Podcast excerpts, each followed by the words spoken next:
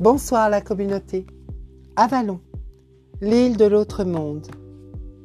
Emain Macha, Insula Avalonis, Insula Pomorum, Inis Avalak, verger de la joie, grande plaine, île d'éternelle jeunesse, île fortunée, terre merveilleuse au nord du monde, telles sont quelques-unes des appellations de l'autre monde celtique, le Cid. Dans la Vita Merlini, Geoffroy de Monmouth indiquait qu'Arthur y fut transporté pour y être soigné par Morgane après la bataille de Camlan. L'île des pommes, qui est appelée Fortunée, tire son nom de ce qu'elle produit tout par elle-même. Il n'est pas nécessaire aux habitants de tracer des sillons. Il n'y a aucune culture, hormis celle dont la nature prend soin elle-même. Elle produit elle-même d'abondantes moissons, des raisins et des pommes dans ses forêts couvertes de fruits. La terre y engendre tout par elle-même, en surabondance au lieu d'herbe. On y vit cent ans et plus. Neuf sœurs, par une loi agréable, accordent des droits à ceux qui viennent vers elles de nos régions. Les voyageurs grecs de l'Antiquité situaient cette île au-delà des portes d'Hercule, Gibraltar. C'était vers l'ouest que le héros devait chercher les mystérieuses pommes d'or du jardin des Hespérides. Le géographe et voyageur grec Phytéas, 4e siècle avant Jésus-Christ, indiquait l'île d'Abalus à une journée de voyage de la tribu germanique des Guyanes. Un poème irlandais du 7e siècle plaçait le pommier au centre du paradis celtique. Il figurait toutes les références spatiales et temporelles d'un lieu à part.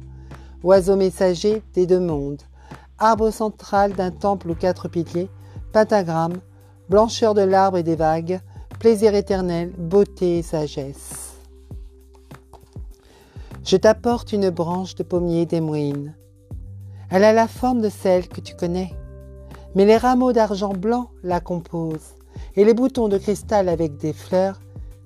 Il est une île lointaine, autour de laquelle scintillent des chevaux marins, courant contre les vagues blanches, quatre piliers la soutiennent, un vieil arbre fleuri sur lequel des oiseaux appellent aux heures, ils ont coutume en harmonie de chanter chaque heure qui passe, et quand elles entendent la voix mélodieuse du cœur des oiseaux de la terre, une troupe de femmes de la colline descend dans la plaine des jeux où ils chantent. Et alors le bonheur vient avec la santé. Vers la terre de paix et des rires retentissent. En toute saison vient la joie qui dure toujours. Le livre de Fermoy, manuscrit irlandais du XVe siècle, contient une autre description de ce paradis pommeleux, où la musique et le fruit merveilleux remplissaient d'aise le voyageur. Dans le voyage de Bran, autre texte irlandais qui inspira le récit hagiographique de la navigation de Saint-Bradan, l'autre monde revêtait la ressemblance d'une pommeraie fantastique à l'ouest, au milieu de l'océan. C'était encore une île des femmes, une île des fruits d'immortalité. Les habitants des îles fortunées ne connaissaient pas les saisons. Ils se nourrissaient de pommes en abondance, pommes dont il existait deux récoltes annuelles, mais dont un seul fruit suffisait à nourrir une armée.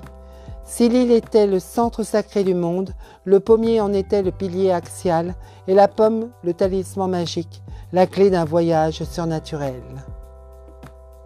Merci